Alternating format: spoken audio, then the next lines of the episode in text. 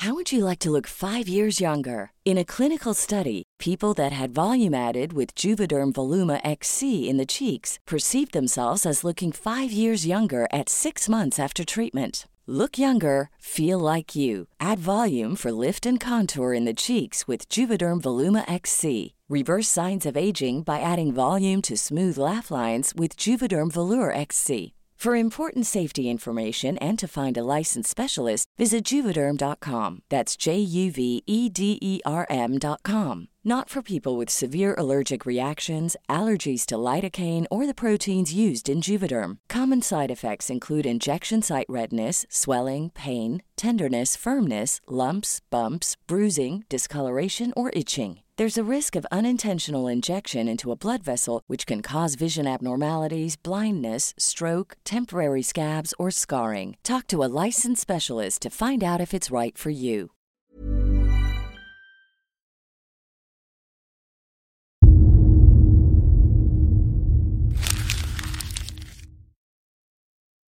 Seguirle el ritmo al país no es cosa fácil, pero en este espacio intentaremos, semana a semana y en 25 minutos, comprender juntos lo que sucede en el territorio que habitamos. Esto es Semanario Gato Pardo y yo soy Fernanda Caso.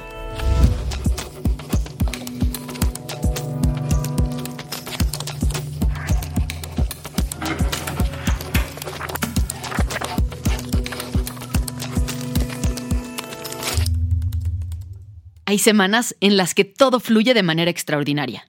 Y esta fue una de esas.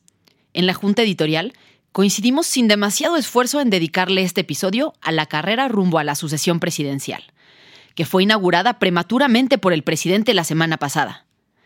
Conseguimos entrevistas de primer nivel para hablar del tema y los datos estuvieron a la mano.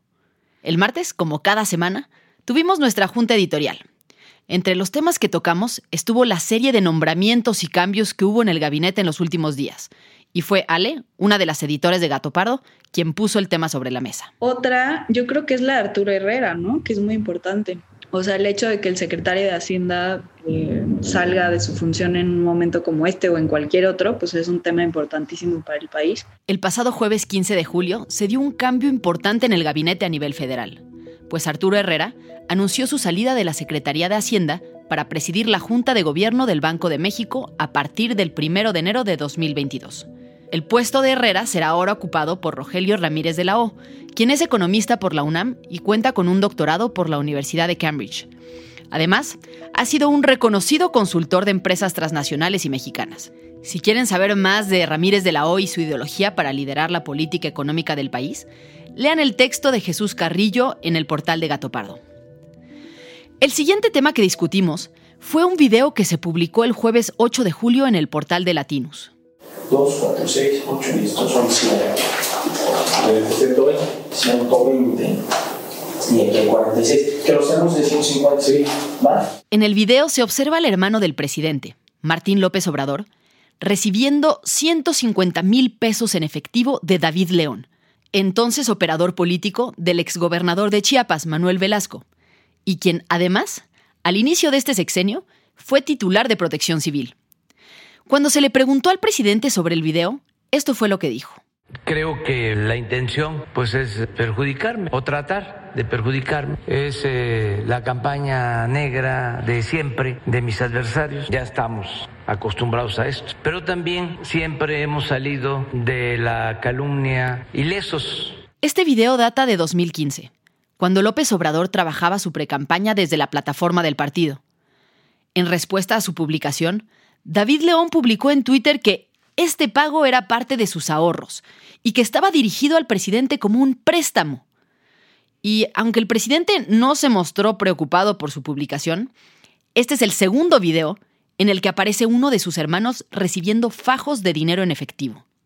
Otro tema muy relevante de esta semana es lo sucedido en Panteló, una comunidad localizada en Los Altos, Chiapas, que ha sido alcanzada por el crimen organizado conformada por indígenas tzotziles y tzetzales, esta zona ha sido víctima de extorsiones, saqueos y asesinatos en los últimos seis años. Sandra, otra de las editoras de Gato Pardo, me hizo hincapié en el tema en un mensaje de voz que me envió durante la semana. Se presentó un grupo de autodefensas llamados los Ciriles que pretenden expulsar a la delincuencia organizada, ¿no? Eh, que se dedica, entre otras cosas, al tráfico de personas, de armas, drogas. Pero bueno, ya el nivel de armamento es muy alto, o sea, tienen armas del ejército. Alrededor de 2.000 personas han tenido que abandonar sus hogares debido al peligro que corren por las acciones del crimen organizado y el fuego cruzado que se desató. El último asesinato reportado fue el del activista Simón Pedro Pérez, quien había presentado una denuncia formal por el hostigamiento que vivía. Su muerte detonó protestas en defensa de una comunidad asolada por estos grupos delincuenciales. Por estos hechos tan dolorosos, fuimos platicando y reflexionando que debemos defender la vida de nuestras comunidades y así poco a poco, el silencio, fuimos formando nuestra autodefensa. Y ahora sí, vamos al tema central de este episodio. ¿Quiénes pueden sustituirme? El flanco progresista, liberal, hay muchísimos, como Claudia, como Marcelo, como Juan Ramón de la Fuente, Esteban Moctezuma, Tatiana Cloutier, Rocío Nale, bueno, muchísimos. El 5 de julio, un mes después de las elecciones intermedias y casi tres años antes de las próximas elecciones federales, López Obrador le puso nombre y apellido a seis de sus posibles sucesores rumbo a la presidencia. Pero, ¿no es muy pronto para empezar con las campañas? Estamos apenas en 2021. Este súbito anuncio nos obligó a mirar al pasado. ¿Cómo se ha anunciado al candidato del partido gobernante en sexenios anteriores? ¿Y cuál es la intención de López Obrador detrás de esta decisión tan anticipada? Majo, Fabiola y yo, que somos el equipo de investigación de Semanario Gato Pardo, nos dimos a la tarea de buscar a personas y documentos que nos ayudaran a responder estas preguntas. Ya estoy armando el Excel con los datos de las sucesiones previas y Fabiola va a subir al Drive lo de las encuestas. Ya debe quedar hoy mismo. La historia de las sucesiones presidenciales en México es única en el mundo y puede darnos pistas sobre lo que estamos viendo ahora. Así que vayamos al pasado a la salida del presidente Abelardo Rodríguez en 1934, el fin del maximato y la llegada del general Lázaro Cárdenas. El general Abelardo Rodríguez, momentos antes de entregar la presidencia de la República. Le acompañan altas personalidades, empleados y después los miembros de su Estado Mayor. ¿Cómo funcionaban estas transiciones en, digamos, en una época que ya muchos de mi generación no nos tocó vivir. El origen de todo esto, de alguna manera, es que México entre 1821 y 1940, ¿okay? no había podido lograr una transmisión, transferencia pacífica y ordenada, deja tú democrática, del poder. O bien eran golpes de Estado, levantamientos, insurrecciones, asesinatos, lo que tú quieras. La voz que escuchas es la de Jorge Castañeda, uno de los intelectuales que más ha estudiado las relaciones de poder en México. Fue secretario de Relaciones Exteriores, aspirante independiente a la presidencia y hoy es profesor de la Universidad de Nueva York, NYU. Me cuenta que entre 1934 y 1940 sucedió un gran cambio en el país con el que dio inicio el modelo de sucesiones que perduraría durante décadas. Por fin a partir del 34 o del 40, insisto, según con quien quieras hablar, se logra un mecanismo de sucesión pacífica, predecible, ordenada, no democrática desde luego, pero regular. Es decir, todo el mundo sabía que a los seis años se iba el que estaba y llegaba uno nuevo. ¿Y quién era el nuevo? El que escogiera el viejo. Punto. Entre los más de 20 libros de los que Jorge Castañeda es autor o coautor, está uno llamado La herencia, en el que trata el tema de la sucesión presidencial en México durante la segunda mitad del siglo pasado. Mencionas que a pesar de que era opaca y antidemocrática, había ciertas reglas y ciertas tradiciones. ¿Cuáles eran las reglas y cuáles eran las tradiciones que había? Bueno, la, primera regla es que uno, el presidente decidía y dos, todos los aspirantes aceptaban su decisión, no se oponían a ella, que no quería decir que no hubiera otros que pudieran oponerse. Ahora, tercera regla. Bueno, podías competir más o menos abiertamente, pero no pasarte de la raya. Es la famosa frase de Fidel Velázquez, el que se mueve no sale en la foto. No era del todo cierta, porque todos se movían un poquito. Si no te movías para nada, no llegabas. Si te movías demasiado, no salías en la foto. Pero esto dependía de las condiciones del momento y del estilo de cada presidente. El reto era conseguir el favor del jefe y evitar descontentos de los principales grupos de poder. Y la cuarta regla era que sin que hubiera vetos, porque realmente lo que a mí me cuentan los expresidentes en ese libro, en las cuatro entrevistas que hice, es que vetos, vetos, vetos nunca hubo. No había alguien que pudiera decir, este no, pero había fuerzas políticas que de alguna manera era imposible imponer a alguien en contra de ellas. Además de estas reglas que menciona Castañeda en la entrevista, había otras limitaciones que aparecen reflejadas en el libro de la herencia, como que ningún presidente dejó a un familiar como sucesor y que una vez hecho público el anuncio, ningún presidente se atrevió a cambiar de candidato, incluso ante tensiones muy fuertes a lo largo de la campaña.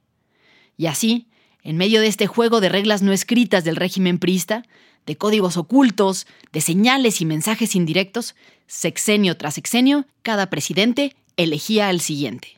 Protesto guardar y hacer guardar la constitución política de los Estados Unidos mexicanos y desempeñar leal y patrióticamente el cargo de presidente de la República. Mirando en todo por el bien y la prosperidad de la Unión.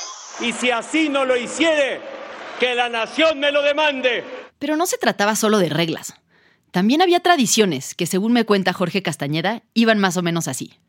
Primero, hacia finales del cuarto año del gobierno, a través de algún mensajero, el presidente destapaba al grupo de elegidos, dentro del que estaría el próximo presidente. Miles de expertos en Excelsior y las mejores agencias y periódicos del mundo trabajan para garantizar que lo que a usted le interesa esté en Excelsior.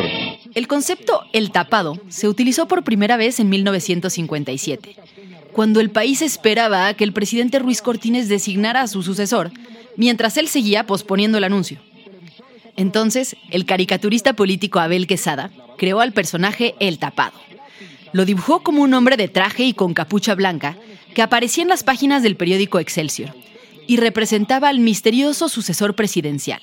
El personaje multiplicó su popularidad tras protagonizar la campaña publicitaria de los cigarros elegantes, en la cual aparecían los dibujos de Quesada con la leyenda El tapado fuma elegantes. Digamos, se abría la competencia por ahí de finales del cuarto año, ya se empezaba a ver, eh, Abel Quesada destapaba a los tapados, él, no el presidente, pero él los iba destapando, u otros los destapaban, cada vez se usaban distintas maneras de mandar la señal. Ah, o sea, mucho tiempo antes. Bastante tiempo antes. los cinco o seis, no el bueno, sino la baraja. Luego, eh, por ahí de septiembre, octubre, a más tardar noviembre del quinto año, se hacía el destape y era hecho o bien por la CTM o bien por la Confederación Nacional Campesina, una de las dos.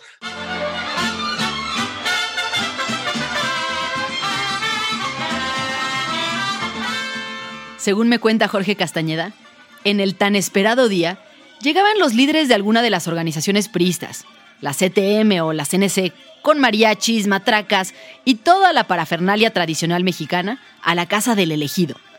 Tocaban la puerta y le decían algo así como... Las fuerzas vivas del país han decidido que usted va a ser el candidato de nuestro partido. Ya antes el presidente había llamado al bueno para decirle, tú eres.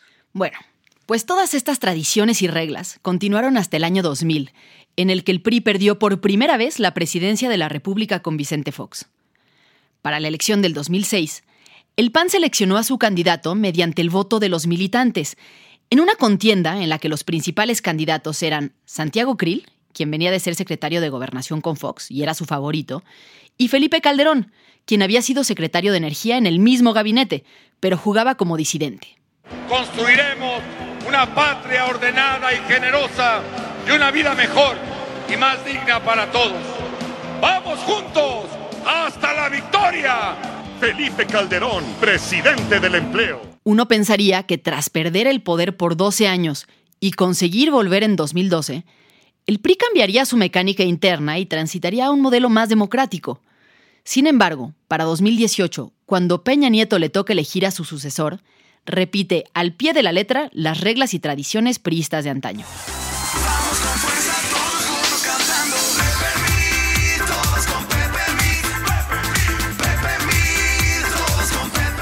Meses antes de anunciar a José Antonio Mid como candidato, Peña dejó ver que había tres o cuatro candidatos. Y finalmente, ya cerca del final de su quinto año de gobierno, hizo pública su decisión. Mid fue arropado inmediatamente en un evento público por las organizaciones del partido. Llegamos así entonces al presente, al arranque de la sucesión presidencial de López Obrador. Y surgen muchas preguntas. ¿Usará un modelo parecido al priista donde es el presidente quien elige al candidato? ¿O se parecerá más a la única sucesión panista, donde fueron los militantes quienes tuvieron un papel importante? ¿Qué señales se están mandando desde la presidencia? Para hablar de esto busqué a Hernán Gómez, periodista, analista político e internacionalista, que ha estudiado muy de cerca a Morena y publicó recientemente su libro AMLO y la 4T, una radiografía para escépticos, en el que busca entender los claroscuros, las alianzas, los méritos, el pragmatismo y la ideología del presidente y su movimiento. Bueno, bueno. ¿Qué onda? Hola Hernán, ¿cómo estás? Bien, ¿y tú? También muy bien, muchas gracias. Hacemos la entrevista por teléfono. Él está en Torreón tomando carretera rumbo a Durango. Está viajando para presentar su libro en distintos puntos del país. Lo primero que menciona es su sorpresa de que AMLO haya empezado a hablar de la sucesión tan pronto. Es un poco sorprendente que López Obrador empiece a hablar de nombres de posibles sucesores con tanta anticipación. Digo, a mí sí me llamó la atención. Aunque también lo cierto es que a López Obrador le encanta dar ese tipo de sorpresas. Le pregunto entonces por los nombres que destapó el presidente en la conferencia mañanera. Y lo que me dice es que, más que definir quiénes sí están considerados, ese mensaje sirvió para dejar fuera a quien no quiere. Los seis nombres que dio el presidente yo creo que son pura cinta. No hay seis presidenciables. Me parece que hay dos. Había tres, o sea, realmente la noticia es que había tres, porque sonaba mucho también Ricardo Monreal. En la verdadera noticia es que el presidente está descartando que él pudiera apoyar a Ricardo Monreal. Por lo demás, hay que decir que hay dos candidatos nada más, Claudia Sheinbaum y Marcelo Ebrard. Ellos son los dos, los, los realmente los posibles, los presidenciables son esos dos, los demás la lista de seis. Yo creo que esos son simplemente fintas. Tras el anuncio del presidente, de inmediato, Marcelo Ebrard, el secretario de Relaciones Exteriores, organizó un evento en el Estado de México, con personas cercanas a él y al gobierno, donde anunció su intención de contender. Y posteriormente agradeció al presidente haberlo considerado en una conferencia mañanera. Claudia Sheinbaum, la jefa de gobierno, organizó unos días antes un magno evento con motivo de los tres años de haber triunfado en las urnas, en el que los asistentes la aclamaron.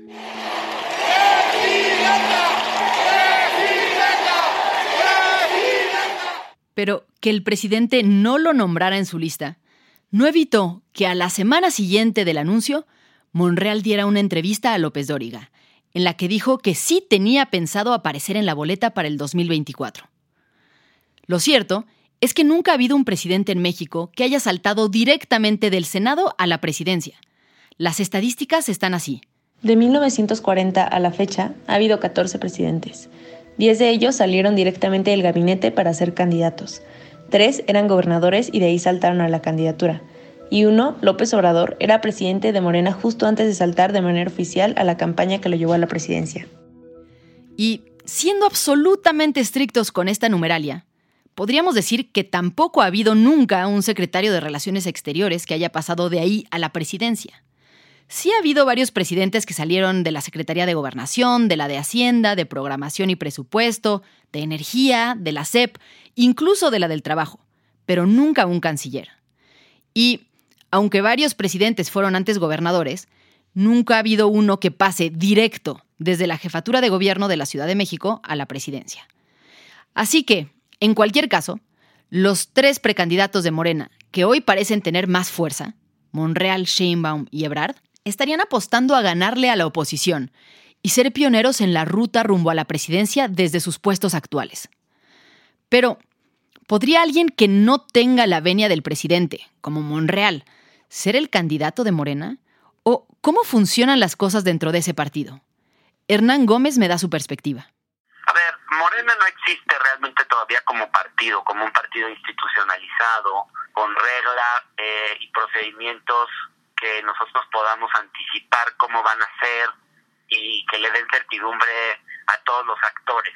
Morena sigue siendo el comité de campaña de López Obrador en 2018, tratando de formar algo parecido a un partido político o a un partido movimiento. Pero quien realmente toma las decisiones ahí, las decisiones importantes, es el presidente. Sin embargo, el presidente ha dicho que no habrá dedazo, que las épocas del tapado ya se terminaron y que será el pueblo quien elija al candidato. El presidente de Morena, Mario Delgado, dijo que el candidato se elegirá por medio de una encuesta. Soy como el destapador, nada más que mi corcholata favorita va a ser el que el pueblo quiera. Bueno, y para todo esto, ¿cómo van las encuestas? Aquí está el dato. El periódico El Financiero ha estado midiendo la popularidad tanto de Brad como de Sheinbaum desde hace año y medio. De enero de 2020 a la fecha, Sheinbaum ha pasado de 45 a 35% de aprobación y Ebrard pasado del 38 al 23%. En ambos casos, la mayor caída en la popularidad se registró entre abril y mayo de este año, muy probablemente relacionado con la tragedia ocurrida en la línea 12 del metro. Esta tendencia coincide, por ejemplo, con la encuesta de reforma, que revela que la jefa de gobierno perdió 11 puntos de aprobación de diciembre a la fecha. Y hay otra encuesta del diario El País que sí midió ya claramente las preferencias electorales en mayo de este año. Entre simpatizantes de Morena, Ebrard y Sheinbaum están empatados con 28 puntos. Y luego, más lejos, está Monreal con 13%. Si tomamos en cuenta las encuestas que hay hasta este momento, confirmaríamos que Ebrard y Sheinbaum sí son los mejor posicionados. Ella un poco mejor que él. Y que Monreal está muy lejos de ambos. Pero, insisto, Estamos a tres años de la elección. Falta mucho tiempo. ¿Qué tan útiles pueden ser estos datos tanto tiempo antes? Ahorita lo que podríamos hacer, digo como encuestadores, es ver un panorama amplio, hoy por hoy, a tres años de la, de la contienda, de quiénes son los más conocidos, ¿no? Y quiénes tienen eh, atributos positivos versus negativos. Entonces, a partir de eso, pues empiezan a construir esas candidaturas. Lorena Becerra es jefa de encuestas del periódico Reforma y tiene mucha experiencia en temas de preferencias políticas y opinión pública. Aunque es muy accesible, tiene una agenda repleta de reuniones, así que procura aprovechar el tiempo para entrar de lleno en el tema. Y de inmediato me advierte el primer problema de dejarnos guiar por estas encuestas que han salido tanto tiempo antes. El tema aquí, Fernanda, es que son muy poco conocidos. Y eso suele suceder, ¿no? Entonces sus niveles de conocimiento, digamos que el 20% de la población te dice que los conoce, hay unos que muchísimo menos, ¿no? Entonces, pues te pueden contestar que prefieren un candidato porque lo conocen más, porque lo han escuchado nombrar más, ¿no? Pero no necesariamente es porque el día de la elección van a ir a votar por él. El siguiente problema que me señala Lorena es que una encuesta que mide solo preferencias deja fuera otros elementos que suelen ser decisivos en una elección presidencial. Yo he visto campañas en donde tienes un candidato que, que, igual no es tan conocido, pero por todo lo demás que tú puedes preguntar en una encuesta, te das cuenta del potencial de crecimiento que tiene ese candidato y no tiene negativos o tiene negativos muy bajos. Entonces el tope de ese candidato realmente no existe. O sea, puede crecer.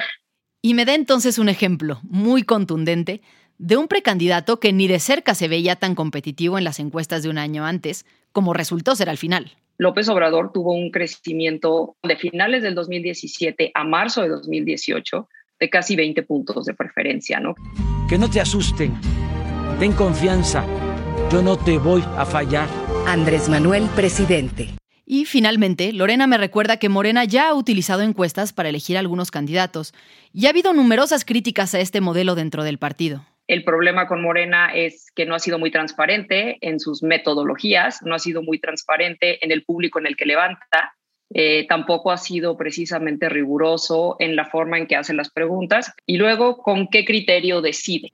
Para Hernán Gómez, quien conoce muy de cerca a Morena y sus dinámicas, esto no será problema, pues según asegura, será el presidente quien al final decida, y la encuesta será únicamente una herramienta más para tomar esa decisión. Ahora, sí va a haber una encuesta y sí va a ser importante para que el presidente tome la decisión. O sea, no va a tomar, el presidente no va a tomar una decisión irracional, no va a tomar una decisión solamente guiado en sus preferencias personales o, o íntimas, va a tomar una decisión basada en qué candidato tiene más posibilidades de ganar y de ser un candidato competitivo. Estaríamos hablando entonces de un modelo de sucesión más parecido al de cuál partido. Le pregunto a Jorge Castañeda. Yo creo que es muy parecido al priista con una diferencia que es antes. Es, digamos, se acerca más a los tiempos del PAN, esto, que a los tiempos, a los viejos tiempos del PRI. Seguiremos muy de cerca este proceso para mantenerte informado. Y más adelante haremos también un episodio dedicado específicamente a los posibles candidatos de oposición. Por ahora, estamos llegando al final de este podcast pero no queremos que te vayas sin antes comentarte los temas de los que debes estar pendiente esta semana. El próximo 26 de julio se dará por concluida la etapa de vacunación de personas de entre 30 y 39 años de edad. Además, para la misma fecha también terminará la aplicación de la segunda dosis para adultos de 50 a 59 años. Así que hay que apurarse. A partir de hoy, martes 20 de julio, si tienes más de 30 años podrás acudir a cualquier sede para recibir la primera dosis de la vacuna. Y este sábado 24 de julio será inaugurada la segunda línea del cablebús, que va de la estación Constitución a Santa Marta, en la delegación Iztapalapa. Este transporte costará 7 pesos y va a tener capacidad de albergar a 10 personas por cabina. Muchas gracias por habernos escuchado y gracias también a quienes hicieron posible este episodio. Alejandra González Romo, Guillermo Sánchez y Sandra Barba en la selección de temas y elaboración del guion. A Joaquín León en el diseño creativo, María José Vázquez y Fabiola Vázquez como asistentes de investigación y Pablo Todd de Mano Santa por la producción sonora. Nos encontramos aquí mismo, la próxima semana, en Semanario Gato Pardo. Uno de los audios que aparece en este episodio, sobre una comunicación interna del equipo, fue originalmente un mensaje de texto que se grabó posteriormente en voz para formar parte de este podcast. Hey, it's Danny Pellegrino from Everything Iconic.